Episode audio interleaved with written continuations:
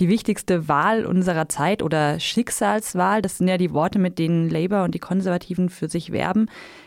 Müssen solche Drohungen denn aufgefahren werden, um die Menschen überhaupt noch für eine der beiden großen Parteien zu begeistern im Moment? Das ist genau der, der richtige Punkt hier äh, auf den Punkt gebracht, weil ähm, von meinen Exkursen, wenn ich so in die Gegenden rumgefahren bin, also ich würde mal sagen, die größte Stimme des Volkes geht an die Frustration mit der Politik. Leute wollen eigentlich überhaupt nicht mehr wählen, sind total desinteressiert und vollkommen äh, sauer auf äh, das System und äh, alles, was äh, damit zu tun hat. Äh, wenn man überhaupt noch jemanden trifft, äh, der sich da, der dafür interessiert ist, ist das schon fast schon die Ausnahme.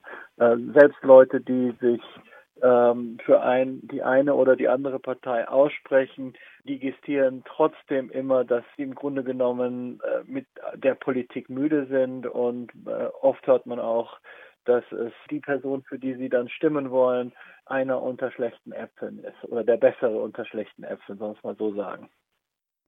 Das gilt ja auch für Labour, die im Wahlkampf versucht haben, den Brexit nicht zum alles überlagernden Thema zu machen, sondern soziale Themen in den Vordergrund zu rücken. Und da ganz vorne steht dabei die Zukunft des NHS, also des nationalen Gesundheitssystems.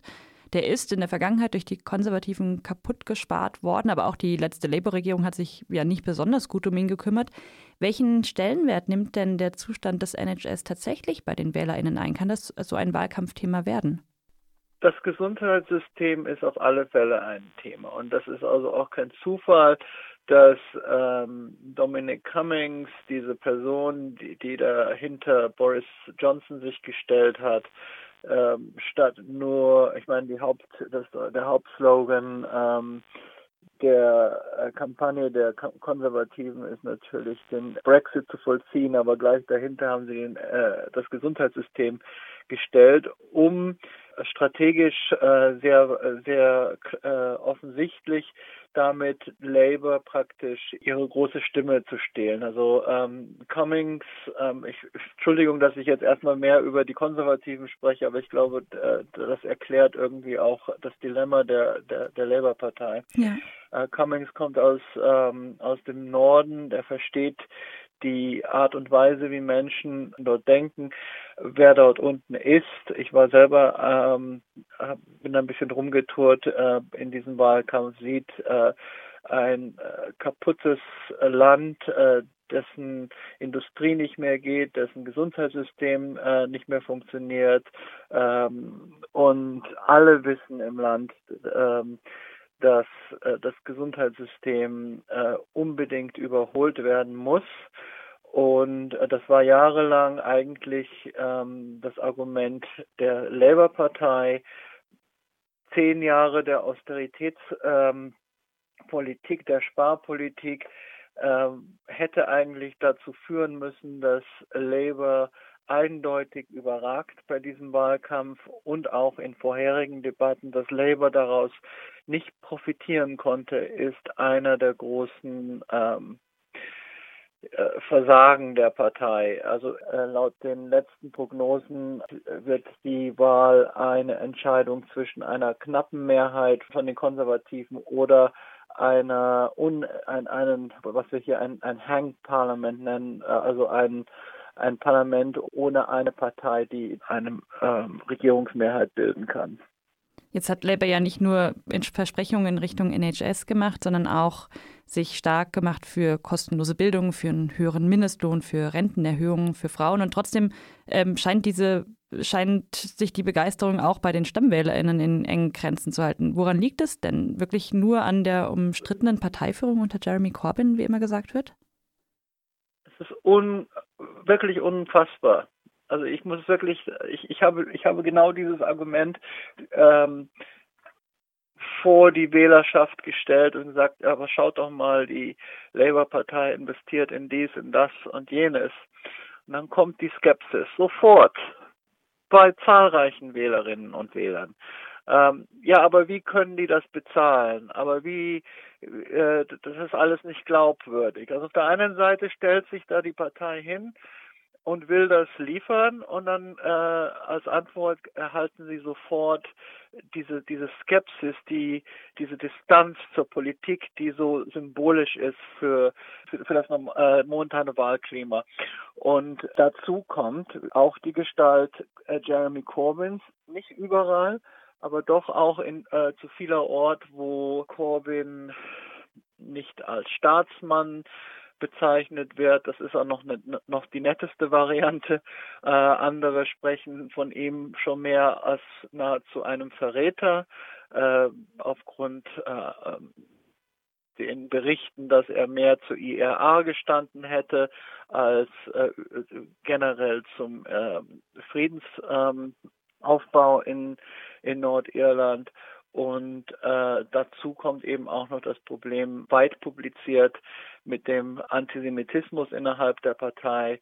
Manche machen äh, Jeremy Corbyn persönlich dafür verantwortlich. Und äh, ich muss dazu sagen, dass das nicht nur aus den konservativen Bereichen kommt, diese diese Meinung über Corbyn, sondern, und das ist schockierend, aus Gegenden, die über die Thatcher-Jahre wahnsinnig schmerzvolle Zeiten erlebt haben, wo eben praktisch diese, diese Kohlegruben geschlossen wurden. Und da bin ich auf Menschen gestoßen, die jahrzehntelang Labour gewählt haben und auf einmal jetzt meinen, äh, weil Corbyn da die Partei vertritt, können sie jetzt nicht mehr Labour wählen. Ach so, ich habe ja noch ganz den Elefanten im, im Raum vergessen. Ja. Der Elefant im Raum übrigens ist Labours unklare Stellung zum Brexit.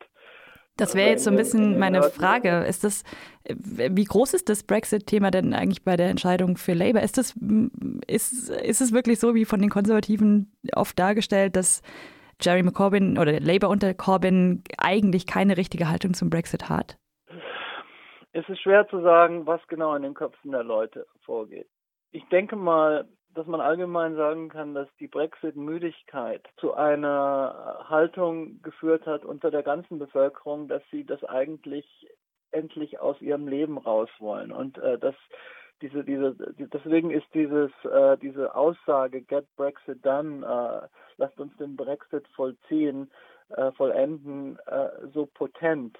Ähm, Labour hat ganz klar versucht herauszustellen, dass das keine, keine, dass es keine wahre Aussage ist, sondern dass es praktisch nur um den eigentlichen Auszug geht und dass danach eben die Verhandlungen anfangen. Aber die Leute hören das nicht so richtig und ich logisch ist es nicht zu verstehen, aber emotional eben schon. Die Leute reagieren auf das mit dieser dieser Art Müdigkeit. Und trotz aller Themen, äh, die, die das Land äh, betrifft, trotz aller Versprechen, die Labour herausgibt, wunderbare ähm, Versprechen. Also das sind alles Sachen, die wirklich notwendig sind, äh, äh, also wirklich notwendig sind. Und trotzdem wird es nicht gehört und Brexit äh, ist eben weiterhin ein Thema. Und es ist, manche sagen, äh, dass es ein Fehler war, der äh, Remain-Kampagne ähm, diesen Wahlen zuzustimmen und dass es besser gewesen wäre, jetzt erstmal ein zweites Referendum zu haben, ähm, wie das auch immer ausgesehen hätte und erst danach äh, ein, eine Nationalwahl zu haben. Vielleicht zum Abschluss, weil das ist ja tatsächlich eine reale Möglichkeit, ähm, ein kurzer Ausblick, wenn es tatsächlich zu einem Parlament ohne klare Mehrheitsverhältnisse kommt, was jetzt nach der letzten Aufholjagd von Labour durchaus sein kann. Was passiert dann? Mhm. Gut, im Grunde genommen stellt sich dann genau die Frage, ähm, die im, im Hintergrund von all diesen Diskussionen steht. Die Frage nämlich ähm, nach Kompromissen, nach dem Zusammenarbeiten ähm, der demokratischen Kräfte und dem, äh, den Reformen innerhalb des, politi des politischen Systems, die viele Leute angesprochen haben, die aber seit Jahrzehnten nicht, nicht durchgeführt werden. Es wird wahrscheinlich erwartet werden vom Volk, dass, dass es hier endlich zu Kompromissen kommt. Ob Politiker dazu imstande sind, diese, diese, diese Kompromisse zu machen, das ist die offene Frage. Und dann gibt es noch alle möglichen anderen offene Fragen. Wird es Jeremy Corbyn weiterhin geben? Wird es Boris Johnson weiterhin geben? Werden diese Leute zurücktreten? Gibt es weitere Krisen innerhalb der, der großen Parteien? All dies sind äh, Möglichkeiten, die sich weiter ausspielen können. Das ehemalige, stabile und ähm, starke Land äh, Europas, der EU, Großbritannien, ist tatsächlich nicht mehr dieses und wird nur als solches überleben können, wenn äh, praktisch Boris Johnson vielleicht eine Mehrheit kriegt. Äh, auch zum, zum äh, Mangel äh, der liberalen und linken Kräfte. Aber äh, solange sie sich nicht einigen und Kompromisse schließen, ähm, wird Großbritannien weiter in der Krise stecken. Und wir wissen inzwischen auch, dass wenn ähm, wenn Boris Johnson äh, gewinnen wird äh, von Interviews mit den äh, Leuten auf der linken Seite des politischen Spektrums, die proeuropäisch sind, dass diese ähm, äh, dass auf dieser Seite weitergekämpft werden soll. Also praktisch, dass wir praktisch einen Brexit haben können und dass die Leute dann weiter Kampagne machen, um den Brexit dann wieder ähm, zu beenden und wieder der EU beizutreten. Also wir sind es ist noch lange nicht vorbei. also trübe Aussichten in Großbritannien. Ähm, vielen Dank, Daniel Silverstein aus London. Dankeschön fürs Interview.